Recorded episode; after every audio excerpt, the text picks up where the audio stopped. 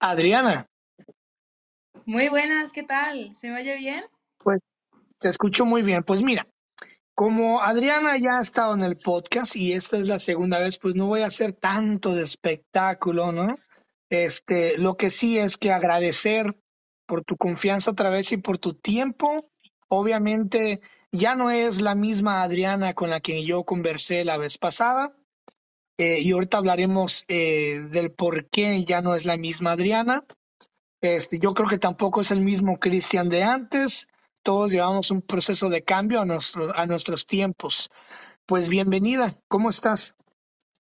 Pues genial, la verdad que muy contenta de, de poder volver y de estar aquí contigo. Excelente. Mira, eh, muy poca gente tiene la oportunidad de decir, ¿sabes qué? Hasta aquí voy a desaparecer y voy a volver con algo nuevo y con algo mejor y con algo más fuerte. Un día de repente Adriana desaparece. Este, me acuerdo que tuvimos la oportunidad de platicar eh, por mensajes y me, me, me dijiste que ocupabas, que ibas a estar ausente porque estabas trabajando en algo y que ocupabas un tiempecito alejada de las redes y de repente te pierdes y un día vuelves y vuelves más fuerte que nunca y con un proyecto, eh, pues, wow. Un día regresas con terapias juveniles, ¿no? Entonces, quisiera por favor que me platicaras un poquito de, para empezar, por qué decides ausentarte, qué pasa en ese lapso de ausencia y, y qué te lleva a armar este proyecto o cómo fue que lo armaste en, en ese tiempo. Pues es muy buena pregunta. La verdad que, que todo fue surgiendo, no fue tampoco nada planeado. Pero bueno, tengo la teoría personal, o al menos es lo que yo he vivido, que cuando realmente quieres encontrar tu propia identidad, hay veces que necesitas alejarte del resto y conectar con tu interior y contigo misma. Con alejarme del resto no me refiero a, tu gente más cercana, pero sí que hay veces que en las redes sociales pues hay mucha comparación, hay muchas ideas, hay mucha diversidad en general y hay gente también pues que tiene un éxito que muchas veces pues creemos que es el método indicado para llegar ahí. Entonces, pues de forma inevitable, a mí al menos en mi caso, pues me pasó que, que empecé a intentar hacer las cosas con el método de otras personas y no fue hasta que realmente me di cuenta de que haciendo eso no, no iba a encontrar lo que de verdad quería. Ahí pues silencié un poco todo, me, me salí, me tomé mi tiempo y pues realmente fue un poco un, desintoxicarme, por decirlo de alguna manera, de todos esos estímulos y de todas esas formas creativas de hacer las cosas. Entonces, pues además coincidió con que había empezado, estaba empezando un máster de, de, coaching y me pareció como un buen momento también de decir, quiero, ahora que estoy metida en este área del conocimiento, que estoy con este máster que, que llevo mucho tiempo queriendo hacer, me quiero enfocar en esto y aprovecharlo para desaprender todo lo que sé y volver a aprender, pero esta vez mucho más conectada con mi interior. Eh, ser coaching es algo que ya tenías eh, con ganas de hacerlo desde hace eh, mucho tiempo. Es algo que, que, a ti te sirvió. O sea, básicamente, ¿qué es lo que te orilla a decir? Sabes que yo puedo ser coach y yo tengo algo que contar y yo puedo ayudar. Pues yo me enamoré del coaching antes de que supiese que existía. La verdad que todo empezó cuando yo era adolescente y bueno, pues en una situación un poco removida de mi vida, yo lo único que quería era alguien a quien poder contarle mis cosas sin que me juzgase, sin hacer un juicio, ni siquiera diciéndome si eso estaba bien o eso estaba mal, simplemente quería compartir lo que estaba viviendo y no acababa de encontrar a, a esas personas, ¿no? A esa persona que me pudiera escuchar desde ese punto sin darme consejos de lo que tendría que hacer, de todo esto, ¿no? Entonces, ahí yo anhelaba a una figura que ahora me he dado cuenta, pues, que es el coach. Y cuando luego empecé con 19, 20 años, que me metí en mi primer máster de desarrollo personal paralelamente a la carrera, a la carrera universitaria, pues ahí conocí la figura del, del coach, ¿no? En, en, lo que era nuestro máster nos acompañaba un coach y nos fue dando pues sesiones individuales, sesiones grupales y me enamoré totalmente de, de esa disciplina y me pareció que formarme en eso era de las mejores maneras en las que yo podía acompañar a los jóvenes porque no sé, al final es como que el coaching me parece que es una herramienta muy válida para todo el mundo, pero que con los jóvenes tiene como un color así especial que, que le hace como brillar más fuerte. Y me parece que el, el, el coaching y la juventud juntas es como una mezcla súper explosiva. Eh, ¿hubo, ¿Hubo algo en el proceso de coaching de, ese máster que, que marcara tu vida, que dijeras, wow, qué bonito es, es prepararte de coach, que eso es, eso, es, eso es lo que quiero y eso es lo que voy a seguir en ese proceso del máster? Eh, ¿Qué es lo que más rescatarías o qué es lo que más te llevas del proceso este, de preparación para ser coach? Pues tengo que reconocer que tuve mis subidas y bajadas. O sea, no fue todo un campo de rosas. De hecho, yo me sentía más preparada al principio que al final. Y, fue totalmente un aprendizaje muy, muy, muy grande porque creía que era algo mucho más sencillo de lo que realmente es. O sea, para ser coach al final tú tienes, entre comillas, que desaparecer, ¿no? Lo que es tu versión del ego, lo que es tu versión de querer aconsejar, de creerte que ya lo sabes todo, de creer que tienes la respuesta para la otra persona, de repente eso desaparece porque estás tú ahí delante de la otra persona para hacerle las preguntas correctas para que esa persona por sí misma alcance sus propias respuestas, no para que se las des tú. Entonces, bueno, pues yo que venía un poco desde este punto de la psicología y de tal, de decir, no, sí, porque yo sé lo que le pasa a esta persona, de repente fue un, ya, pero tú no, aquí no pintas nada en ese sentido, ¿no? Es como un poco una especie de cura de humildad, de decir, es que es esta persona la que tiene su propia respuesta, no se la tienes que dar tú porque tu respuesta está al final condicionada siempre por tu propia experiencia de vida, por tus propias creencias, que no son las mismas que la persona que tienes delante. Entonces, fue más un desafío y, y me cambió mucho la personalidad. Luego yo salía y estaba con mis amigas y no sabía si realmente darles mi opinión, si no, si era contraproducente y como que mis amigas me decían, pero dinos lo que piensas, que por algo te lo contamos. Y es como, ya, pero es que ahora es como que no lo tengo claro, ¿no? No tengo claro si realmente es positivo que yo te diga lo que pienso de esto. Y, y bueno, fue ahí un momento muy, muy fuerte a nivel de identidad de decir, joder, ya no sé si puedo decir lo que pienso, si no. Y ahí todavía estoy sanando de alguna manera, pero es una cosa que aunque ha sido un desafío, creo que es una de las cosas más bonitas que me llevo también. El, el cambio de perspectiva que tengo también de la gente y, y de mí misma y de cuál es mi rol y no intentar como imponer mi ayuda a nadie, simplemente cuando la persona está preparada, pues aparece el maestro o aparece el guía o aparece simplemente el acompañante para decirte que, que tú eres tu propio guía y tu propio maestro. Y para mí eso ha sido algo súper, súper bonito. ¿Cómo, cómo manejas, eh, ya cuando sales de ahí y ya sabes, ya sabes obviamente escuchar y, y entender y comprender, ¿no? Ahorita vamos a hablar un poco sobre lo que es la, lo, lo mucho que hace falta la comprensión y el entendimiento. Este, ya cuando sabes comprender y sabes entender y sabes escuchar y no tienes al ego por delante y, y no dices, "Mm, ya sé por dónde vas y eso es lo que te voy a decir, casi como un doctor, ¿no? Que, ah, ya sé, te duele la garganta, ya sé por dónde voy a ir, qué es lo que te voy a recetar, ¿no? Ya cuando tienes, cuando tienes ya esa preparación, eh, ¿cómo le haces para filtrar eh, tus, tus amistades? Eh, ¿tu círculo, tu círculo social sientes que creció o sientes que, que disminuyó? ¿Qué, qué cambio notaste después de salir con ese entendimiento? Pues yo tengo que serte sincera y es la, la- la verdad es que creo que todavía no, no lo he integrado del todo. Estoy todavía en el proceso de, de aprender a integrar esto. A nivel de mi círculo, a mí lo que más me ayuda siempre, siempre, siempre es ser sincera, ser sincera con mis propias dudas, ser sincera con todos esos pensamientos que me vienen de, pues eso, cuando una amiga me está contando algo y pues yo le cuento mi dilema de, ay, es que no sé si decírtelo, si no, y también dejarme guiar por lo que la otra persona me está diciendo, ¿no? Y no ser tampoco, no volver a poner al ego de, no, no, porque tú tienes que saberlo todo, si realmente la otra persona está interesada y quiere saber, pues, mi, mi pensamiento, mi opinión sobre algo, pues se la voy a dar, ¿no? Porque al final es su petición y, al final estoy para eso. Entonces, a nivel de crecimiento o disminución de mi círculo, siguen estando las mismas personas que al principio de, del camino, eh, y para mí la transparencia y la humildad siempre es como un, un punto muy grande porque al final permites que las personas que tienes a tu alrededor te vean, te comprendan y entiendan también pues tu proceso. Claro. Y que crezcan contigo también y evolu- evolucionen, ¿no? Exactamente.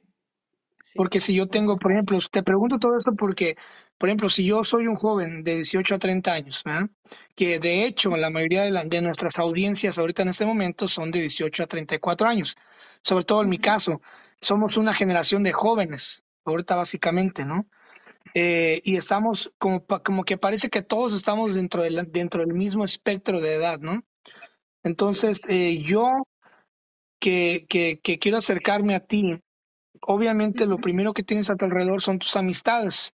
Entonces es muy padre, es muy bonito que tú puedas, por ejemplo, en tu caso, evolucionar y que tus amistades entiendan tu cambio, entiendan tu evolución y que también puedas permear eh, tu cambio y tu evolución hacia ellos. Entonces yo creo que eso es muy bonito que tengas amistades que vayan cambiando al mismo tiempo contigo, porque muchos de los jóvenes no tienen eso. De hecho, eh, es, es a veces la problemática con los jóvenes, y te lo digo porque yo también estoy dentro del espectro de 18 a 30, de que tenemos nuestros, de nuestros valores, como dijiste, que desaprender a, eh, aprender a desaprender todo lo que nos impusieron o que se nos impuso, ¿verdad? Cuestión de valores. Y luego eh, tenemos, tenemos también muchas problemáticas con nuestro valor propio, ¿no? Que también el valor está ligado con, con, con los valores, váyase a la redundancia, y con lo que te rodea o, no, o el medio que nos rodea. Y también con la confianza, ¿no? Que también hemos, como, como todos creciendo, nuestra confianza ha sido dañada por, por no sé, insultos, por, por alguno que otro abuso, por, por el bullying.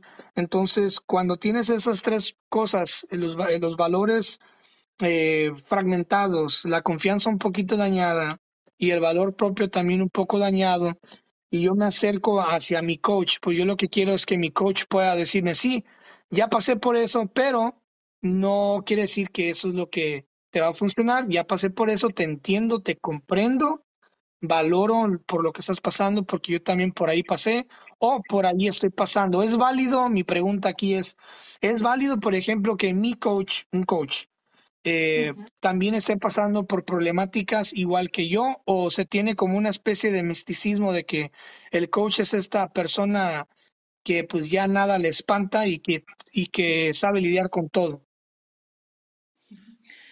pues es una pregunta súper interesante. Realmente sí que muchas veces se impone este punto de, de como idolatrar o, no sé, poner como en un rango diferente ya no solo a los coaches, también a los psicólogos y así, parece que, la gente que está en ese punto ya no tiene problemas o ya no tiene pues dicotomías mentales de no saber qué hacer y de sentirse perdido.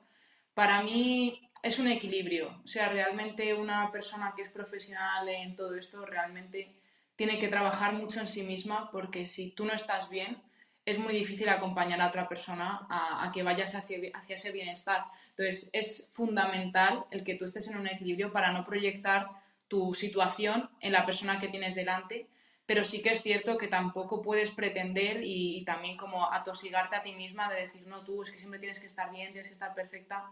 No, pero sí que es verdad que eres a la primera a la que le aplicas todo lo que sabes y lo que conoces y pues sí que me parece importante pues eso, estar en ese equilibrio, sobre todo para poder aportar el mayor valor a la otra persona. Eh, las cosas que yo he notado, eh, pues siendo también joven dentro de ese espectro eh, o rango de edad en el que estás trabajando tú ahorita con tus terapias, he visto que tenemos muchos problemas, y lo digo en general, todos tenemos el mismo problema, de que no todos tenemos el control emocional en las manos y el no tener el control emocional en nuestras manos y cuando nos pasa algo, por ejemplo, que no podemos controlar una emergencia, que nos lleva a cancelar una cita, que nos lleva a cancelar algo, eh, hay muchas cosas de las que, hay muchas cosas del mundo de las cuales no podemos controlar y a veces eh, cuando no tenemos, no estamos en un momento prime del control emocional, nos tendemos a llevar hacia la frustración, este, y nos, nos desviamos un poco del autoconocimiento, ¿no? ¿Cómo, cómo, este, cómo has logrado tú eh, trabajar con la emoción, con la emoción, el control emocional, con la salud emocional? Este, ¿cómo, cómo puedes tú ayudarme a mí en un, bueno, de lo que se pueda decir, ¿verdad? Porque obviamente ahorita vamos a hablar del, de lo que haces y de las terapias, pero eh, ¿cómo logras tú tener ese control emocional tan bonito, porque por ejemplo yo te conozco ya desde un tiempo y siempre yo puedo ser aval de tu congruencia, ¿no? Eres una persona muy congruente que, que siempre estás ahí eh, genuinamente con una sonrisa, siempre estás pues dándole, ¿no? Los kilos al ejercicio, a la alimentación, a todo este show. ¿Cómo, cómo le haces tú para mantener esta congruencia y no, y no ceder ante la frustración del mundo y cositas así leves? Pues al final creo que la cosa que me ha enseñado también el coaching es precisamente no intentar controlarlo, a simplemente integrarlo en ti y que salga de una forma natural y que sea lo que tú quieres hacer, ¿no? Que no sea algo que te impuesto, que no sea una creencia, que no sea lo que la sociedad o cualquier persona externa te dice, sino que sea algo que realmente pues guíe tu corazón y que sea algo que esté alineado contigo y con tus propios valores. Entonces, muchas veces intentamos, sin trabajar en la parte mental, sin analizarnos, sin llegar a una conclusión propia, intentamos autoimponernos creencias, ideas, incluso hábitos. Y para mí es una de las formas, ya no solo que menos sentido tiene, porque al final lo que hacemos es frustrarnos y llevarnos a un estado emocional peor, sino que además mm, es como que no, no nos hace sentir bien, ¿no? Y que, y que al final estamos como todo el rato poniéndonos más cosas y yo al final el punto en el que he llegado es que la, la clave de la vida al final es simplificar. Y la simplicidad, o sea, la simplicidad es lo que nos da también una paz mental, una tranquilidad mental, de no, estamos siendo lo mismo todo el rato, pero nos vamos poniendo más capas de lo que debería ser, debería ser, cómo deberíamos estar nosotros, incluso cómo deberíamos sentirnos, o sea, la presión también emocional que hay de tener que estar todo el rato sintiéndonos felices, alegres, eso, eso no es real. O sea, somos humanos y, eso simplemente es también aceptar las emociones, igual que cuando ves a un niño. A un niño en general le ves feliz, pero eso no quita que haya momentos que se enfade, momentos en los que llore. Pero ¿cuánto tiempo le dura eso?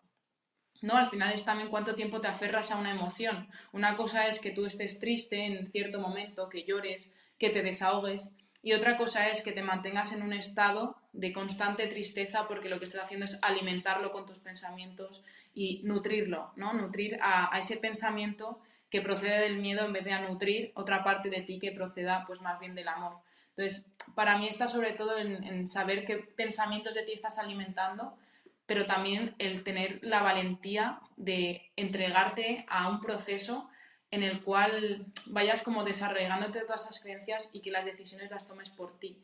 Y por eso precisamente me gusta mucho el coaching porque lo que hace es preguntarte a ti mismo, ¿no? Y, en esas preguntas hacia tu propia persona es donde nacen las respuestas que nacen desde ese mismo ser, no desde lo que te están diciendo desde fuera y desde esas presiones que te pones muchas veces y que al final te hacen sentirte más perdido y frustrarte mucho cuando fallas, pero es que a lo mejor no es lo que tú quieres hacer, ¿no? Y, ahí es donde está un poco la, el kit para mí.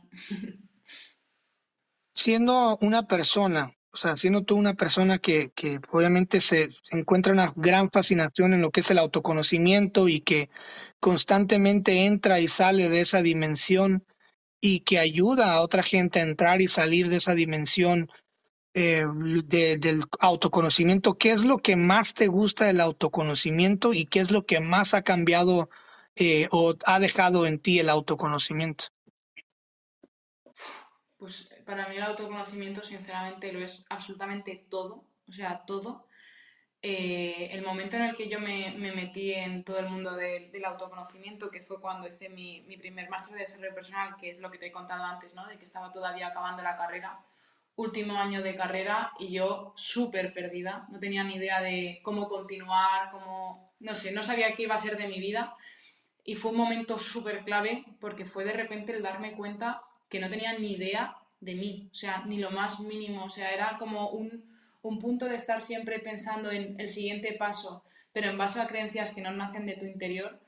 Y ese momento me pareció fascinante porque más allá de conocerme a mí, conocí muchas cosas de realmente, de, filosofías de vida, de entender todo desde una visión completamente diferente, de salirme de un victimismo, de, no sé, de percibir también todo como desde ese punto tan personal, de que todo lo que pasa al final te lo están haciendo a ti, y fue el saber tomar distancia con eso y decir, hostia, pero es que igual que yo soy así, otra persona es de esa forma, ¿no? Para mí el autoconocimiento te lleva a no, o sea, muchas veces como si creemos que todos somos diferentes, pero todo el rato estamos viendo a los demás como la forma en la que nosotros haríamos las cosas. Entonces, como yo actúo de esta manera, espero que la otra persona lo haga del mismo modo y ahí aparece una expectativa y por lo tanto una frustración porque, sorpresa, la gente no es como nosotros, ni tiene la misma historia de vida, ni las mismas creencias y muchas veces ni siquiera el mismo modelo mental con el que perciben la realidad.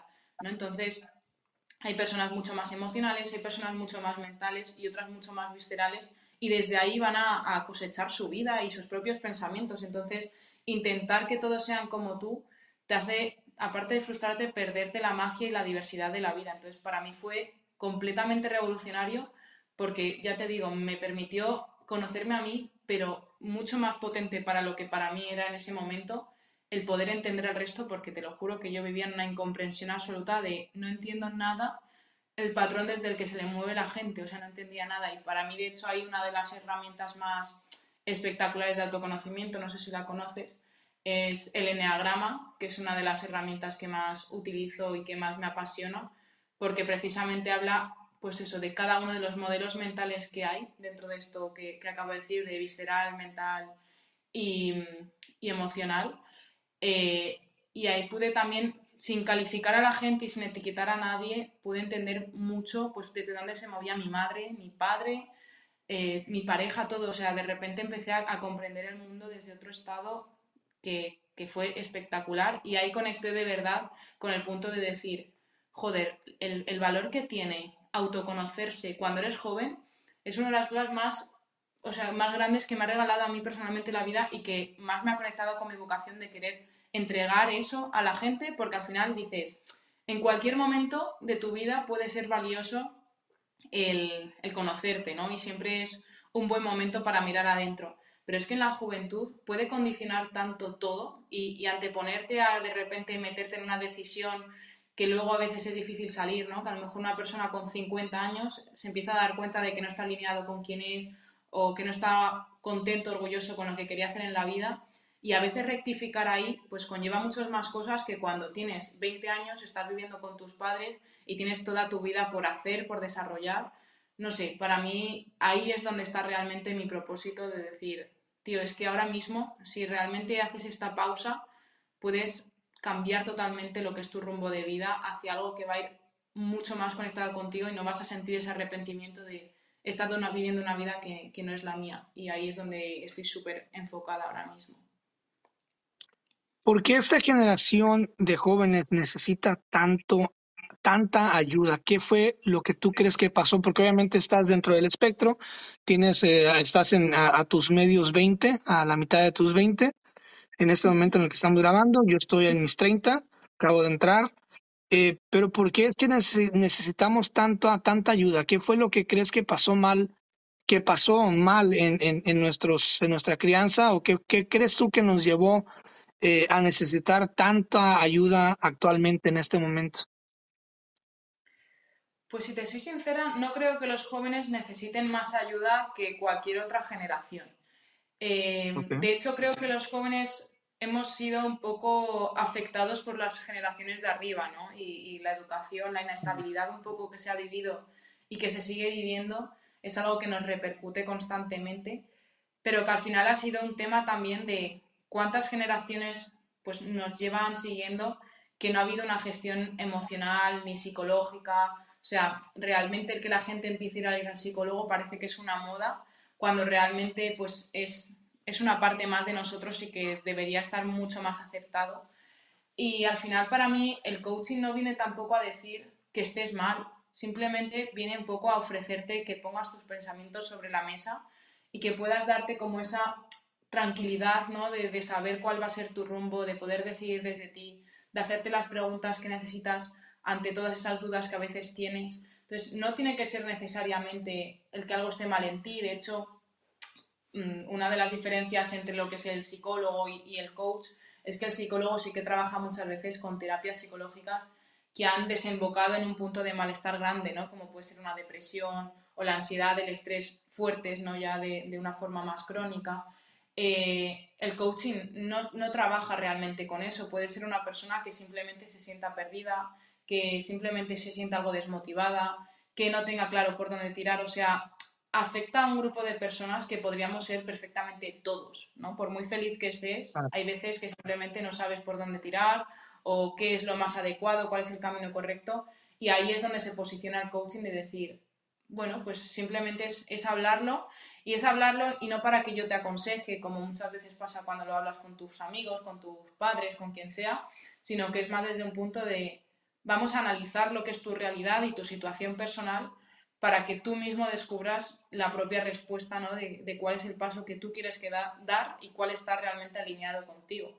Y, es yo creo que lo bonito, eso, el, que no necesariamente estamos diciendo que estamos mal, aunque sí que creo a nivel personal, no como dentro de la sesión y todo esto, pero es como a nivel personal sí que creo que, que los jóvenes pues sí que estamos en una situación complicada y yo lo veo en mi círculo ya no de clientes sino de amigas de hostia eh, los nuevos agentes que se han metido tipo redes sociales eh, etcétera mm, creo que están haciendo mucha mucha mella a nivel de cómo nos estamos sintiendo con nosotros mismos también y cómo acentúa todo esto y todo el tema de los medios de la sobreinformación cómo acentúa muchas veces nuestro sentirnos perdidos y nuestras pérdidas momentáneas y a veces más mm, largas de motivación, de decir, madre mía, es que qué futuro nos espera. Eh, pues si te metes demasiado en ese mundillo de querer ver las noticias, etcétera, es tirando a deprimente, ¿no? Todo lo que nos están contando, cuando la realidad es que se está habiendo como una, una ola de, de un pensamiento muy pesimista porque realmente si comparamos la sociedad con otros momentos, podríamos decir que estamos en uno de los mejores momentos a nivel sociológico y se sigue como pensando muchas veces que todo está yendo a peor. Entonces esto también es bastante fuerte. Como dicen por ahí, lo que pasa es que el mundo ya estaba así, nada, nada más que ahora se puede documentar mejor porque tenemos el acceso al Internet y a, al streaming live, ¿no? A estar viendo en vivo lo que está pasando. Y eso puede ser muy abrumador. Mencionas Mencionas mucho lo de ordenar tu mente. Obviamente lo que decía es que el coach no viene aquí a decirte, hey, estás mal. No, el coach te viene a decir, hey, ¿sabes qué? Ese es tu potencial, esas son tus fallas, fortalezas y debilidades. Vamos a ordenar todo y a ponerlo sobre la mesa y, y trazar tu mapa, ¿no? Eh, ¿Cómo es ordenar tu mente o cómo ordenas tu mente, eh, ya sea para salir? ¿Tienes tú como un, como un calendario diario? ¿Tienes alguna agenda de actividades? ¿Cómo ordenas tu mente para el día a día? Pues sí que me gustaría hacer una apreciación antes, porque eh, sí que, bueno, hay veces como que se confunde, no sé si, si ahora mismo en, tu caso, por ejemplo, puedas tener esta idea o, no, eh, porque al final hay muchas personas que al final tratan la palabra de coach para muchas cosas y hay muchos tipos de, coaches, ¿no? Pero al final el coaching en sí mismo eh, no viene a ser un mentor, no viene a ser, eh, bueno, pues tampoco un formador, ni siquiera una persona que viene a motivarte y tal, o un entrenador que también se le llama coach, ¿no? Al final está siendo una palabra que se está utilizando para muchas cosas y a veces cuesta un poco comprender cuál es su, cuál, es su finalidad real, ¿no? O hay gente, por ejemplo, que simplemente es entrenador de gimnasio, pero porque quede más cool, pues empieza a decir que es coach. Claro. Eh, yo el tipo de coaching al que me dedico, que es, es una formación bueno, pues reglada y, y, es un poco como la estructura. De hecho, pertenezco a un colegiado que se llama ICF, que lo que viene es un poco también a dar estructura de lo que es el método, para que cada uno también pues tengamos una, un código deontológico, ¿no? una ética común, que no pueda estar también cualquier persona, ¿no? De decir, imagínate que es una persona que, yo que sé, que es racista o que algo así, tú de repente te sientas ahí y dices, no, hombre, tiene que haber un código de, de una cierta forma de respetar al cliente.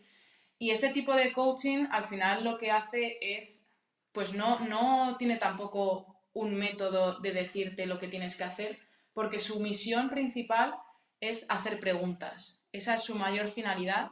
Lo hace a través de una estructura eh, que todos utilizamos, ¿no? que se llama Grow, que es una forma en la que eh, al principio pues, empieza marcando un objetivo, un objetivo que tiene una serie de características, y una vez marcado este objetivo, que ya es, o sea, es tanto eh, para la propia sesión como para el proceso, ¿no? O sea, un proceso de coaching normalmente pues puede durar entre 5, 6, 7 sesiones. las que el cliente decida tener para lograr algo. O sea, tú vas con la intención de no es me siento raro, sino quiero encontrar algo. Hay veces que cuesta un poco definir el objetivo y sí que tenemos pues diferentes dinámicas para alcanzar exactamente eso que la persona quiere.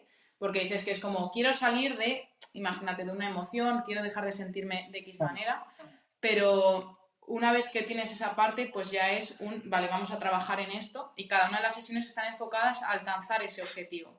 Y para hacerlo, pues eso, no es una mentoría en la que yo te digo lo que tienes que hacer, sino que todo va siendo a través de preguntas y al final del todo se hace una parte de plan de acción, que es de aquí a la siguiente sesión, qué es lo que vas a hacer para mm, acercarte a ese objetivo que tú mismo te has marcado. Entonces ahí es donde se va realmente haciendo. Sí, sí que se puede pues, hacer preguntas de... Em, pues de si, por ejemplo, mm, o sea, por ejemplo, la persona puede proponerse el que para organizar su mente quiera hacerlo a través de una agenda o quiere hacerlo a través de un dibujo o quiere, o sea, al final la persona decide cómo ordenar su mente, pero sí que es una eh, cosa que sucede inevitablemente porque en el momento en el que tú pones tus pensamientos sobre la mesa y empiezas a ver las cosas con otra claridad y las preguntas pues también están un poco enfocadas a, aumentar tu claridad, ¿no? Y que no sea un nudo de pensamientos, pues ahí se van obteniendo pues una serie de, cosas, pero bueno, cada uno al final acaba teniendo su método y su forma y, eso también pues para mí es lo bonito, el ver que cada uno necesitamos una forma diferente de hacer las cosas y que no hay algo universal que a todos nos vaya a venir bien. Correcto. Mencionas, mencionas el ruido mental. ¿Qué es el ruido mental?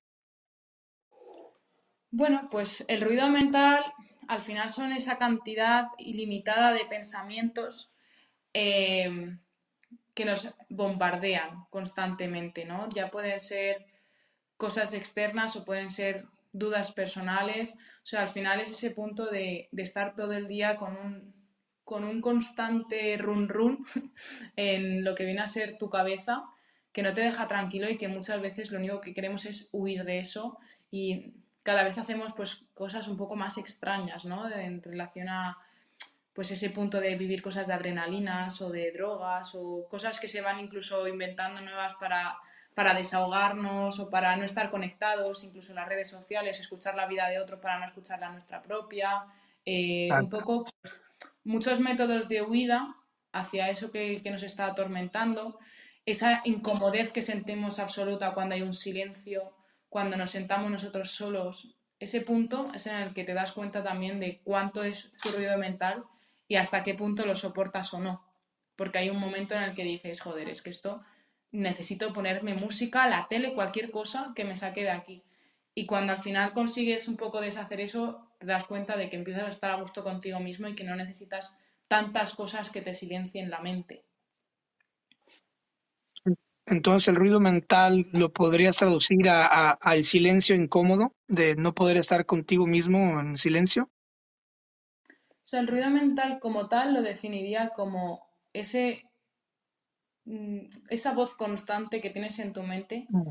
que te acaba atormentando o que no te ah. deja em, como estar tranquilo al final, ¿sabes? Porque tampoco tienen por qué ser pensamientos negativos. O sea, lo mismo puede ser una persona que es súper productiva y que está diciendo, ah, pues mañana tengo que hacer esto, por la tarde tal, pero al final este... Ese es mi caso, ese es mi caso. Sí, ¿dónde está mi tranquilidad, no? Y, ese punto de, una radio, o sea, yo me lo imagino como si realmente sacásemos la mente fuera y lo pusiéramos en una radio, ¿no? Y tú estuvieses tumbado en la cama y escuchando todo el rato esos pensamientos de, ay, ahora no sé qué, ahora tal, dirías, madre mía, apaga eso. o sea, sería como mm. este punto de decir, por favor, que alguien calle esto. Yo, de hecho, hice un ejercicio una vez de, hacer eso, ¿no? De decir, vamos a hacer un poco una imitación de poner aquí lo que podrían ser tus pensamientos, ¿no? Y entonces puse una, radio, por decirlo así, un, un, disco, un sonido, que era pues así muchos, muchos, muchas personas hablando, ahora esto y la idea, una idea que va, otra que viene, porque además en la mente pasa que no hay un, hilo conductual de un pensamiento, pues cuando tú estás hablando al final, tú estás creando algo que es sostenible, o sea, que al final empieza de una forma y tiene que acabar, no lo vas a dejar a medias. Pero en el pensamiento todas esas leyes dan igual, o sea, tú empiezas ahí a hablar y da igual que venga un pensamiento, que se te cruce otro, que mientras estás pensando una cosa ya te estés acordando de la otra. Ahí es todo un caos, Y, de hecho, el poder de la palabra, de la voz, del hablar, muchas veces también está relacionado con eso, ¿no? Con el decir, es que esto, solamente el hecho de soltarlo, ya lo está ordenando, porque es que en la mente muchas veces ordenar la vida es muy compleja porque hay demasiados, demasiadas cosas que se meten. Y además cuando hablas es mucho más complicado que se te empiecen a meter más pensamientos que los que estás soltando, ¿no? Es como no hay tantos temas abiertos, sin embargo en el pensamiento hay, hay de todo es una fiesta de, todo.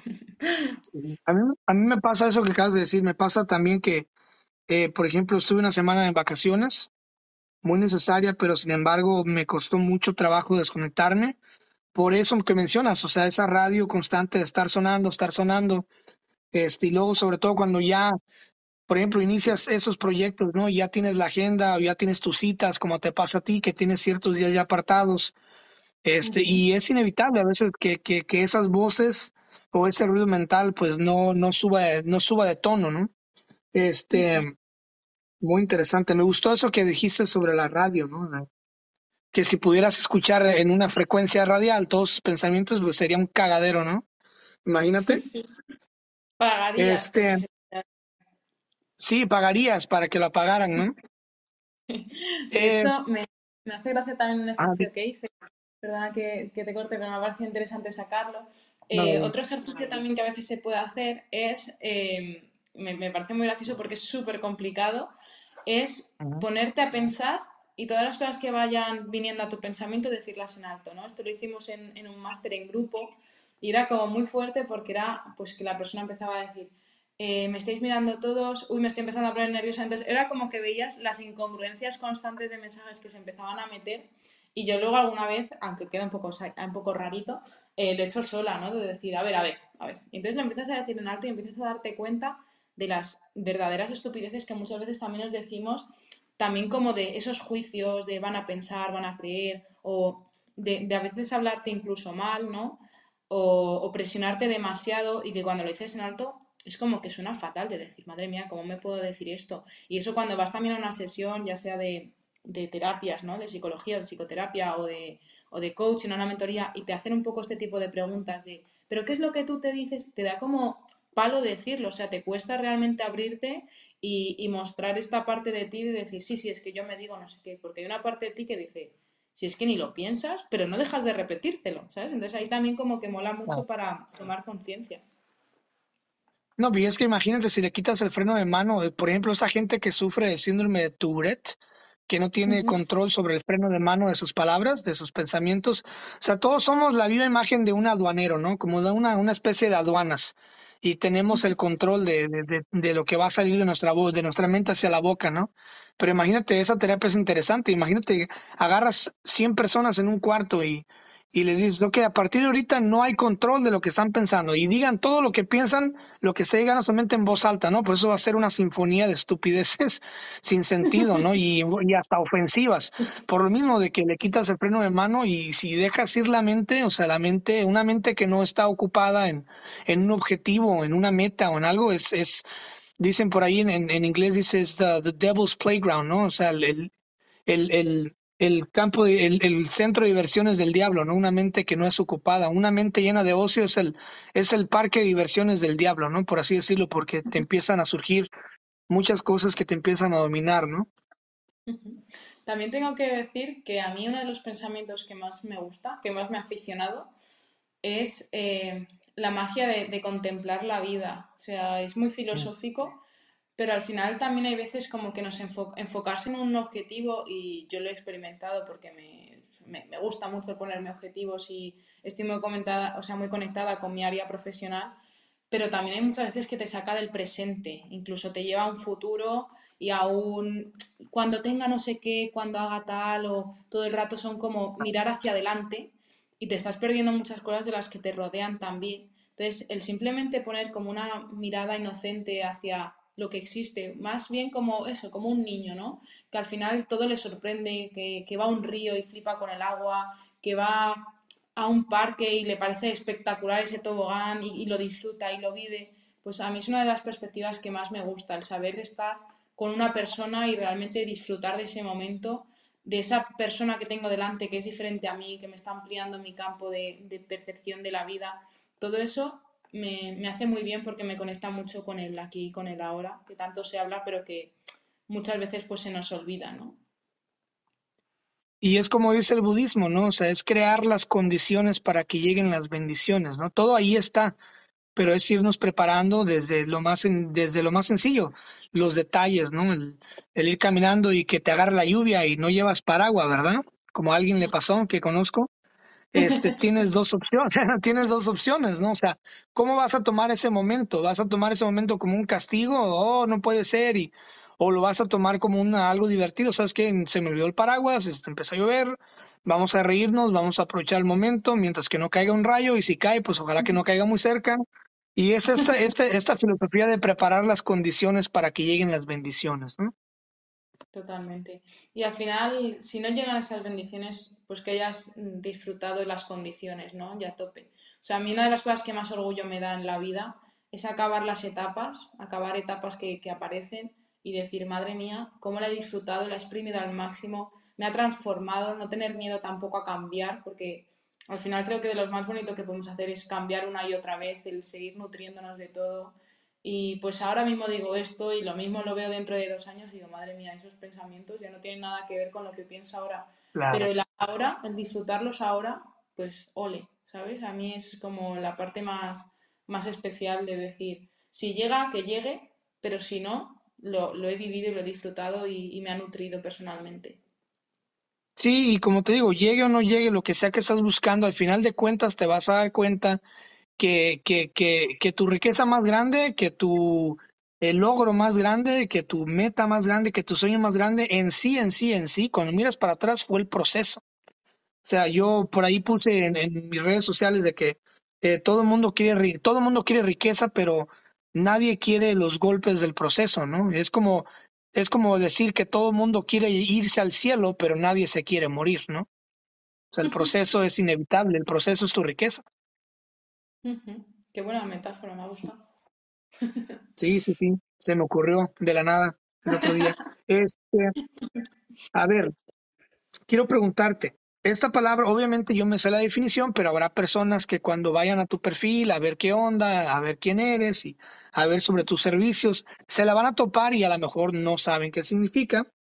Pero para aquellos que no saben, yo te pregunto a ti, ¿qué es un eneatipo o cuál es mi eneatipo? Pues el, el eneatipo está relacionado con la herramienta de autoconocimiento que he mencionado antes, que se llama eneagrama. Y el eneatipo son pues eh, cada uno de los componentes de este enneagrama. Me explico.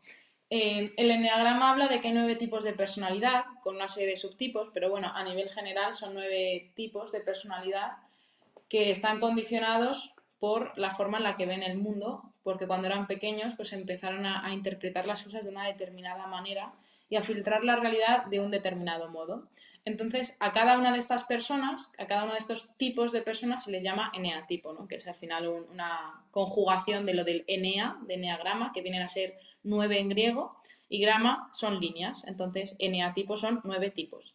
Eh, el eneagrama es un símbolo que procede de Oriente y, y, es espectacular, ¿no? porque se trajo a Occidente y cada vez está ya más instaurado en todo el área de la psicología, del desarrollo personal, o sea, está siendo una herramienta que está movilizándose mucho, por suerte, porque es muy poderosa. Y al final conocer pues tu tipo de, personalidad, pues es, es, como he dicho antes, una cosa que es muy transformadora porque empiezas también a, o sea, para mí es algo como que muchas veces la gente cree que es algo que te puede encasillar, pero la realidad es que lo que hace es liberarte, porque cuando no conoces tu inconsciente, eres eres eso, porque no te cuestionas que no vayas a, serlo, ¿no? Pero cuando de repente empiezas a entender tu inconsciente, es cuando te puedes liberar de él, ¿no? Es como cuando conoces la jaula, cuando sabes que estás en una jaula, es cuando puedes empezar a salir de la jaula. Mientras tanto, si no lo sabes, pues ahí vas a, ahí vas a vivir y ahí vas a estar. Entonces, conocer esa, entre comillas, jaula que muchas veces nos hace movernos y movilizarnos desde un patrón, es súper poderoso sobre todo para darnos cuenta y ser consciente cuando estamos ahí metidos y decir, hostia, esto aquí me está un poco distorsionando pues la forma en la que yo percibo el mundo, que viene todos, cada uno de ellos están basados en un miedo diferente o en una necesidad, en una búsqueda de algo distinto. Hay gente que busca el sentirse conectado, hay gente que busca el ser perfecto, hay gente que busca eh, la libertad, el sentir seguridad y en base a estas necesidades desde ahí actúas y en base a los miedos que tienes con eso, desde ahí reaccionas y desde ahí también pues te, te frustras o, o, te descentras, ¿no? Sería, o te desequilibras. Entonces buscas mediante el eneatipo, de, por ejemplo, si yo llego a, a buscar tu, tu, ayuda o tu guianza, tu mentoría, eh, tú te basas en el eneatipo para ver cómo también cómo ayudar a la persona, cómo, cómo trabajar. Pues la verdad es que de momento de la forma en la que lo hago es que diferencio dos servicios. Hay un servicio en el que me centro en el eneatipo, en descubrir okay. con la persona qué eneatipo es y también explicarle uno a uno eh, pues todo lo que conlleva ser ese eneatipo ¿no? y qué cosas le pueden venir bien. Esa sí que sería más bien una mentoría, porque a pesar de que se hacen preguntas para poder analizar eh, el eneatipo que es esa persona y la persona pues tiene que, que mostrarse para realmente poder verlo, eh, ahí sí que es un poco más una mentoría, incluso una especie de formación personal para explicar pues todo lo que es el eneatipo. Y luego, pues paralelamente, yo hago eh, sesiones de coaching en las cuales no es para nada necesario nada de esto. Al final el coaching también confía mucho en que la persona que tienes delante ya tiene las respuestas a todo lo que necesita. Lo único que pasa es que muchas veces no sabemos mirarlo, no sabemos enfocarnos en eso que, que ya tenemos ahí dentro.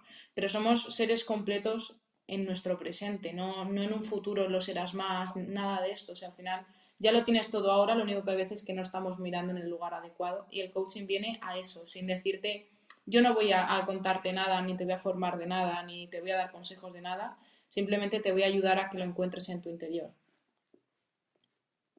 Mira, yo soy muy observativo porque obviamente generamos tú y yo, o sea, generamos contenido en redes sociales.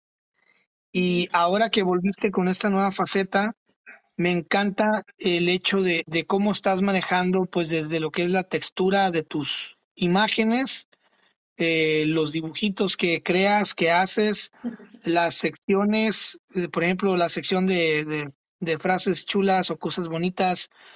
Eh, me gusta también ver cómo trajiste este, este como, como que este tono general, inclusive hasta en tu avatar, de, de cómo es este rosita, como violeta, eh, no sé, es muy, es como que muy congruente y todo viene a la par y te lo quería reconocer en público porque me gusta mucho que todo, todas tus publicaciones, todo tenga, todo viene relacionado, o sea, se ve muy bonito, muy, muy coordinado, no es como una bomba de colores, ¿no? Sino que tienes, vienes con todo bien cimentado en, en tus, en tus perfiles y, y cuando subes contenido lo haces, lo haces de una manera que siempre va, al menos yo, no sé la otra, la gente que, que cheque, que revise tus perfiles, pero al menos yo, yo sí veo que todo va interconectado. Este, y nada más te lo quería reconocer, la verdad me gusta mucho lo que estás haciendo con, con toda esta temática de los colores y los dibujitos y no sé, está muy bonito todo lo que haces. Oh, pues te lo agradezco un montón, Cristian, de verdad. O sea, la verdad que a mí el, el, escuchar feedback, yo creo que también a todos nos pasa en algún momento cuando comenzamos a hacer algo, que el feedback pues, es súper poderoso porque también cuando haces una charla y hay gente, hay personas en, en público, pues al final nutre de una manera. Cuando lo haces por internet no tienes ningún tipo de forma de saber si realmente lo que estás haciendo está llegando a, a, las otras personas, ¿no? A no ser que te pongan un mensaje o te digan algo, al final no tienes ni idea de cómo puede estar repercutiendo en, en, alguien, porque cuando tú le ves de cara, pues ves una sonrisa, ves un gesto, ves, no sé, unos ojos como te miran, pero en internet todo es pues silencioso, ¿no? Entonces, si no se manifiesta, pues a veces es complicado también el decir, hostia, estoy llegando, ¿no? Así que de verdad, sí, muchas gracias sí. por, Suele, suele pasar que a veces, eh, te digo, suele pasar y se, te lo quería reconocer por si no te lo han, no lo han reconocido, pero sí suele pasar que a veces dice, bueno, estoy generando todo esto, pero pues no sé, nadie me dice nada, ¿no? pero bueno, la gente está ahí, es lo importante. Este, ahora sí, quiero pasar con lo bueno, con lo mejor de, lo mejor de, de, de esta, de este podcast. Eh, cuéntame cómo es que armaste, pues, tus servicios, cómo es que, llegaste a sentarte a planificar, armarlos. Este, me gusta mucho tu sitio web, está muy bonito, muy, muy, o muy claro, pues, muy fácil, muy entendible, no, no te pierdes y no hay nada escondido, todo está allí. Este, cuéntame de tus servicios, eh, si estás presencial solo, solo presencial, si también estás en línea, si te quiero buscar en presencial, cómo funciona, si te quiero buscar en línea, cómo funciona. Ahora sí que ese tiempo es tuyo, cuéntame cómo es que está para, para que la gente que nos escucha pues entienda de tu voz tu proyecto de terapias del coaching juvenil. Genial, pues muchas gracias primero por darme el espacio para poder contarlo. Y, y bueno, pues al final todo esto surge porque porque yo lo necesitaba personalmente, ¿no? Necesitaba a nivel vocacional el poder devolverle a la vida y a través pues, de mis servicios, ¿no? Devolverle esto que me ha regalado, porque para mí el autoconocimiento, el desarrollo personal, mi, propia evolución ha sido un auténtico regalo que me ha venido dado y, me siento muy, muy, muy afortunada, como digo, de, de, poder haberlo vivido y más en la edad en la que lo he vivido. Entonces me he querido enfocar en lo que es la gente joven. O sea, quiero, igual que a mí me ha transformado, quiero ayudar y acompañar a la gente a que puedan vivir también esa transformación. Y, y ahí me, he posicionado, ¿no? La forma en la que lo estoy haciendo es, eh, es presencial en Madrid, que se puede contactar conmigo. Yo he puesto mi, mi contacto en todas partes, incluso mi teléfono, mi WhatsApp mi WhatsApp personal para que realmente todo el mundo pueda hablar conmigo y que sea algo cercano. Y desde ese punto, pues ahí ya digo mi, dirección, ¿no? No, tengo puesta la dirección física por un tema de, seguridad, no sé. Prefiero decirlo a la persona que realmente esté interesada. Además, también siempre antes regalo una sesión gratuita, que es así que la hago online, para conocer a la persona y ver si realmente hacemos un buen match, si empatizamos, si esa persona está a gusto, si quiere colaborar conmigo, si yo también estoy a gusto y veo que esa persona eh, tiene un objetivo que se puede tratar, ¿no? No quiero que me paguen por algo que yo no puedo hacer. Entonces, como que sí que quiero mantenerme muy fiel a mis valores y a lo que quiero hacer. Sé que puedo aportar mucho, pero sé en qué área lo puedo hacer, ¿no? Y yo no vengo a robarle el trabajo ni a los psicólogos, ni a los mentores, ni, ni a ningún tipo de profesional. Entonces, eh, me gusta tener primero esa sesión y una vez pues hacemos eso, pues ya les, les doy mis contactos pero también se puede hacer el, proceso online con la misma calidad. Para cada uno de los servicios tengo hecho pues una serie de, cosas complementarias, ¿no? De pues una serie de mapas, para hacerlo todo de una forma más visual. Eh, mi parte diferenciadora y la parte en la que me quería enfocar es que como sé que me dedico al mundo de la juventud, pues he querido un poco actualizar el mundillo del coaching, que muchas veces pues yo lo he visto algo rudimentario, un poco dinosaurio, por decirlo así. Probablemente no haga falta más de lo que ellos hacen porque son grandes profesionales y me encanta, yo, yo he sido cliente, ¿no? O sea, yo tengo a, un coach también y le he tenido mucho tiempo y, y me gusta mucho su forma de trabajar, pero sí que yo personalmente he echado de menos pues una parte más también conectada con la tecnología, de poder tener pues mapas interactivos para ir viendo mi proceso, mi cambio, para ir viendo cómo avanza hacia mi objetivo. Entonces, pues yo he diseñado a nivel tecnológico todo esto que hacen que la experiencia pues sea mucho más inmersiva, que estés que no te pierdas, ¿no? En ningún momento. Y además he metido una primera parte de autoconocimiento, un cuaderno que le llamo la brújula, porque al final veo que tiene mucha fuerza eh, empezar una sesión de, o sea, un proceso de coaching habiendo antes interiorizado en, en, ti. Entonces, pues yo envío un cuaderno de ejercicios, de actividades de la brújula, que son preguntas, preguntas de coaching, para que tú ya en casa primero puedas ver qué tipo de creencias te guían, qué tipo de valores tienes. Y una vez que ya tienes eso claro, ya empezamos el proceso para poder también concretar, el decir, y en la primera sesión pues muchas veces se habla, ¿no? De qué, qué te ha parecido este momento y, y qué te llevas, ¿no? Para ahora poder empezar. Entonces, pues está primero la brújula, luego hay una parte que es una herramienta de diagnóstico también para un GPS vital, de saber en qué momento te encuentras ahora, para tener claro que al final, pues donde vas a llegar, pues va a ser tu destino y también se marca ese objetivo, ¿no? Entonces sería, para mí la metáfora que más me gusta es, vas a hacer un viaje y en tu viaje tienes que saber de dónde partes y a dónde quieres llegar. Y entre medias vamos a hacer una serie de paradas que pueden ser gasolineras. En cada una de esas gasolineras vamos a volver a recargarnos, que van a ser las sesiones que, tengamos, a recargarnos, a coger energía y a volver a pues eso, a ubicar el, el Maps para ver que estamos yendo en la dirección correcta. Y cada una de las semanas que pasan en transición, pues es un plan de acción que tú mismo al final haces para ir a la siguiente semana y decir, pues mira, he avanzado esto, he puesto en práctica esto que estuvimos hablando, me ha funcionado, no me ha funcionado, me he dado cuenta de tal. Entonces, pues todo es, un caminar, ¿no? No solamente reflexionar, sino que realmente es tomar acciones que tú mismo te marcas y que pueden ser de cualquier índole, de cualquier forma. Y, es muy bonito, ¿no? El, darte cuenta de que tampoco todos los pasos que das o las acciones que tomas tienen por qué ser a veces la correcta. A veces simplemente vienen para, para enseñarnos algo y decir, hostia, pues esta no tenía nada que ver conmigo, no me ha gustado nada. Así que para la siguiente simplemente quiero, en vez de hacer más cosas, quiero hacer menos cosas, ¿no? Y, ahí pues te vas dando también cuenta de, pues muchas, mucha, mucho autoconocimiento. O sea, el mismo proceso en sí mismo ya lleva mucho autoconocimiento. Y, y a mí personalmente, pues ya digo que, que, me encanta y que animo a todas las personas que, que tengan algo que, que, quieran cumplir a hacerlo, porque al final puede ser un objetivo personal, pero también puede ser profesional, cualquier cosa que, que conlleve el avanzar, el coaching habla de avanzar siempre, pues cualquier cosa en la que quieras avanzar y autoconocerte en el camino, pues ahí está el, el coaching juvenil. Muy bien. Entonces yo puedo de cualquier parte del mundo, puedo este, tener esa sesión de media hora para ver si somos match y también puedo, puedo tener mi sesión o mis sesiones online contigo, ¿verdad? Efectivamente, sin ningún problema y además con la misma calidad que, que si fuera presencial. Eso sí, eso sí, porque Adriana es pura calidad. Eh, pues me gusta mucho este, todo este show. Este, ya he visto que has estado trabajando, también ya veo que tienes ahí fechas ya, este, pues pactadas. ¿Cómo te sientes al estar viendo a la gente? ¿Cómo te sientes ya ver?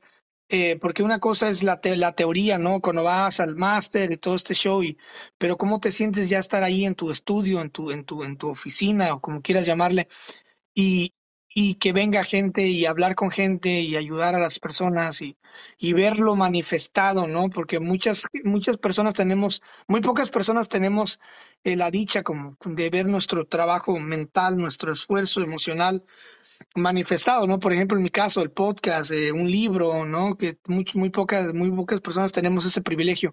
¿Cómo, ¿Cómo te sientes al ver eso ya manifestado, la gente entrando, saliendo y conocer más personas y ¿Cómo, cómo, te hace sentir? No sé, explícanos. Pues me hace sentir muy, muy contenta, muy satisfecha y realmente para mí es el motivo de todo. O sea, a mí me encanta crear contenido, me encanta aportar valor, pero a mí lo que es la sensación de tener a una persona de carne y hueso delante de mí, ya sea online que presencial, eh, es el sentido de todo lo que hago. Al final, muchas veces con las redes sociales parece que, la gente es un número y que cuanto más mejor y que a veces a lo mejor tienes X seguidores y, siguen pareciéndote pocos, pero no dejan de ser que cada, detrás de cada número hay una persona a la que puedes estar de alguna manera aportando. Y, para mí el ver a esa persona adelante y ver realmente cómo transforma, cómo crece, no sé, es súper bonito y, y me llena muchísimo también el ver a las personas tan conectadas con una humildad, con el que al final pues todos tenemos nuestras movidas, nuestros pensamientos y que son súper naturales y súper normales y que son necesarios, 100% necesarios, que las redes sociales parece que, eso, ¿no? Que las redes sociales y un poco la vida en general parece que todo el mundo busca el, bienestar más supremo, pero es que también es necesario tener momentos de sentirse perdido, porque es ahí realmente donde nace el, el tomarse una pausa y la reflexión es en el, en el, mundo espiritual muchas veces también se habla de lo que es la noche oscura del alma, que es esa noche necesaria para, para dejar morir una parte de ti que realmente ya no tiene sentido y que nazca una nueva, ¿no? Es la transformación de, de oruga a mariposa. Y, y, yo, la verdad que puede sonar un poco gore, pero cada vez estoy más enamorada de, de, esos momentos de malestar de las personas porque es que luego el cambio es tan sumamente espectacular que me, me encanta verlo y me encanta poder verlo desde cerca, ¿no? De estar ahí acompañando a esa persona y decir, joder, ¿te acuerdas cuando empezaste? Y ahora esto me es, una pasada, la verdad. Me siento muy afortunada de, poder dedicarme a lo que me dedico. Qué bonito y poderlo ver, poderlo ver manifestado, te digo, o sea, mucha gente no tiene ese privilegio ni siquiera en sus vidas personales, ni en su trabajo. Vas a veces a trabajar a una empresa que es grandísima y, y trabajas, trabajas, trabajas y nunca ves los frutos, ¿no? Nunca ves el producto final de tu, de tu esfuerzo. Y uno sí tiene la, sí tiene el privilegio de hacerlo. O sea, yo sí veo el producto final de, de mi trabajo todos los días, porque la gente sigue ahí, la, la gente sigue llegando. Y como te digo, a veces nuestro- las personas que están ahí en las redes sociales, muchas de esas personas son introvertidas. O sea, no, no es gente que está siempre ahí al 100% en ese momento en el que estás en vivo. No es gente que está en ese segundo en el que, eh, que ya está escuchando el podcast en cuanto sale o que luego, luego está ahí buscando pero que con el tiempo sí llega. Está ahí al final de cuentas, pero hay mucha gente que, que a su tiempo consume lo que das, a su tiempo valora lo que, lo que otorgas y que a su tiempo, a su tiempo también irá llegando a buscar tus servicios. Oye, ¿sabes qué? Hace tiempo que vengo viéndolo, hasta ahorita me animé, ¿no? Entonces, a esa persona introvertida que está ahí, que ya te ha visto, que te está viendo todos los días, que está mirando, que no le da me gusta o like a tus posts, pero los lee y los, y los ve en silencio, que está como estaqueando, ¿no? Tu, tu material. A esa persona que está allá arrinconadita, que es introvertida, ¿qué le dirías tú eh, en este momento a esa persona de tu tribu o de mi tribu, ¿no? O sea, ¿qué le, qué le, qué les dirías tú a esas personas que están ahí pasivas, calladitas, que se quieren acercar, pero que no tienen todavía el ánimo? ¿Tú qué les dirías? Qué buena pregunta y qué, qué, mm, qué inesperada. O sea, nunca me habían preguntado algo así. Me parece muy bonito. Me parece muy bonito tener... Bienvenida, bienvenida a mi podcast. Me encanta. Eh, wow. Pues sinceramente, no sé exactamente qué les diría, pero me encanta que estén, ¿no? Me encanta realmente su, su presencia. Me encanta también que respeten su personalidad, ¿no? De que al final, pues, no sé si, si esa es tu forma de estar cómodo, eh, me encanta que estés en tu comodidad, pero también tengo que reconocer que, que de alguna manera yo creo que en algún momento todos hemos sido esos, ¿no? O yo no creo que realmente nadie, con todas las personas a las que seguimos, no creo que todo el mundo comente a todo el mundo, o sea, por muy extrovertido que tengas, todo el mundo tiene esta parte también de, de no, de no comunicarse, ¿no? Porque es que al final es, es demasiado. Pero bueno, sí que es verdad que, que cuando tienes también algo en ti que sientes que, que tiene que ser expresado, para mí todo el mundo tiene algo que expresar, tiene algo que decir. Todos tenemos voz y, y debemos utilizarla. Y para mí el, recurso de hablar es tan potente. No digo que tengas que hablar con gente por, por redes sociales, eh, pero descubre ¿no? con, quién, con quién sí puedes ser sincero y con quién tal. Para mí uno de los momentos, como he comentado antes, que más cambió todo fue en mi adolescencia cuando echaba de menos esa persona con la que poder ser sincera, con la que poder explicar mis sentimientos y, y habría, me habría gustado mucho el encontrar a alguien así y para mí es eso también lo que yo quiero ofrecer, el, el, estar abierta a todo tipo de personalidades y si eres introvertido, bienvenido eres también. Me encantará escucharte eh, y me gusta también mucho el vínculo que yo creo porque al ser también pues al estar mm, dedicándome al coaching juvenil, estar con gente joven, pero además serlo yo también, se crea un vínculo súper especial, súper especial porque al final la sensación es un poco de, de amistad, ¿no? De, de, una comprensión, de, no sé, yo a veces cuando me junto, que lo mismo esto es más mío que, que del resto, ¿no? Pero cuando me junto con, con una persona que, que, al final podría ser mi padre, pues no dejo de sentir energéticamente esa jerarquía y cuando estoy con alguien de mi edad noto, noto más un punto de, de, de buen rollito, ¿no? De, de, sentirte aquí como con un amigo, con la, con la esencia de un profesional, pero con la confianza de una amistad. Y me gusta mucho crear eso también con mis clientes, sean de la personalidad que sean y, y bueno, que, que, aceptes quién eres y que al final pues te comuniques con quien te quieras comunicar, pero que no dejes que la sociedad o que tu miedo eh, silencie tu voz porque hay muchas cosas bonitas dentro de ti que deben de ser también dichas y comunicadas. ¿Cómo, cómo te puede encontrar la gente, ya sea, pues, porque mira, en mi caso, la gente que escucha el podcast es 100 veces más que la que me sigue en redes sociales por alguna extraña razón. Este, para todos, para toda esa gente que me escucha en Spotify y en las otras plataformas, este, ¿cómo puedo yo buscar, Adriana? ¿Cómo puedo encontrarte, ya sea en, tu, en Instagram o donde sea que estés? ¿Cómo puedo encontrar tu, tu página web? ¿Cómo te encuentro? Pues en general en casi todo salgo como Adriana Cano barra baja coach. En YouTube también, no, no estoy subiendo muchas cosas todavía, pero subiré. Eh, bueno, subí mi, mi vídeo promocional, pero también ahí si pones Adriana Cano Coach te sale. Y, y, en la web, si pones en Google Adriana Cano Coach también te sale, pero bueno, la web en sí es adrianacano.net. Y, y, al final, pues en todo estoy un poco como con el, con el mismo nombre, es bastante fácil de encontrar. Ok, ¿y tu sitio, tu sitio web? Sí, la web es adrianacano.net y, okay. y, bueno, también si, si, entras en la web, al final ahí tengo acceso a, a todas mis redes sociales, eh, estoy prácticamente en todas las plataformas y con intención además de, de, seguir creciendo y de seguir estando pues cada vez en, en más, pero bueno, también manteniendo la calidad en todas ¿no? Porque al final estar en muchas pero no, no aportar valor, pues tampoco tiene mucho sentido, ¿no? Pero el que mucho, eh, el que mucha, el que mucho abarca poco aprieta, dicen, ¿no?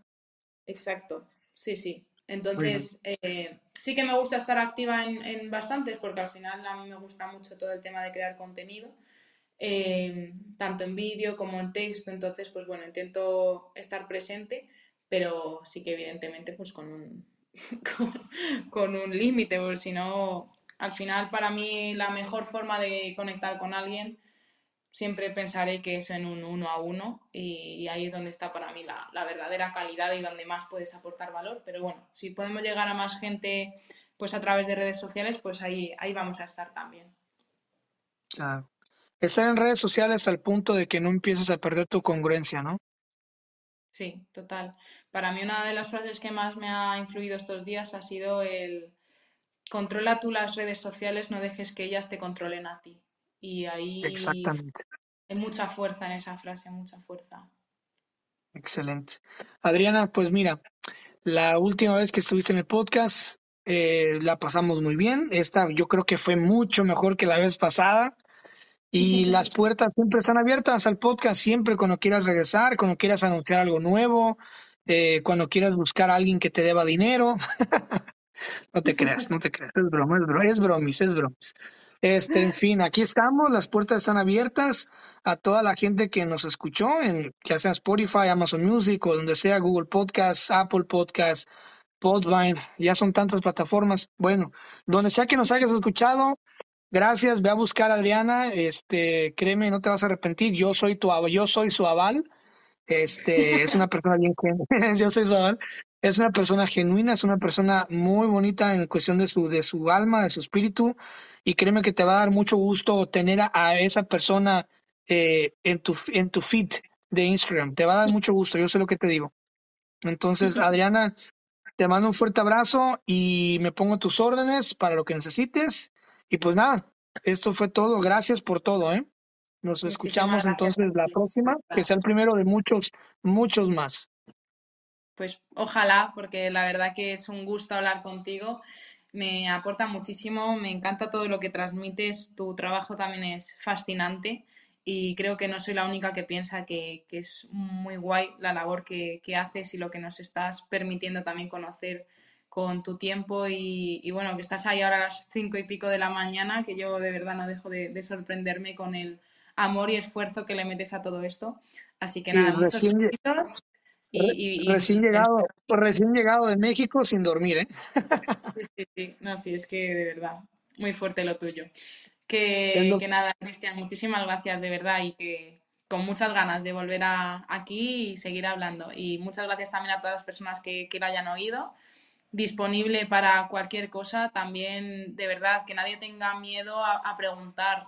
Igual que yo soy una preguntona, yo me dedico a hacer preguntas que cualquier duda, que si no tienes claro que lo has pensado pero no sabes, no sabes si es tu momento, prueba, prueba, pregunta. eh, estamos ahí y, todo lo que es preguntar, todo lo que es las primeras sesiones, todo eso es gratis, o sea, no, cuesta nada y, ahí estoy para, para, vosotros, para ti y, para todos. Así que nada, un besito muy fuerte y muchas gracias, Cristian. Muchas gracias, nos escuchamos la próxima. Si te gustó esta plática del podcast, seguramente te gustará mi otro proyecto que se llama Pláticas Proféticas. Es un podcast que hago en colaboración de un gran amigo que se llama Francisco Andaluz. Es un ex militar y en este podcast tratamos temas de todo tipo sin miedo a la censura, con la única finalidad de que la pases bien, de que te diviertas, te rías, aprendas y también reflexiones con nosotros. Te invito a que nos escuches y nos busques como Pláticas Proféticas en todas las plataformas. Ahí nos vemos, te mando un abrazo, cuídate.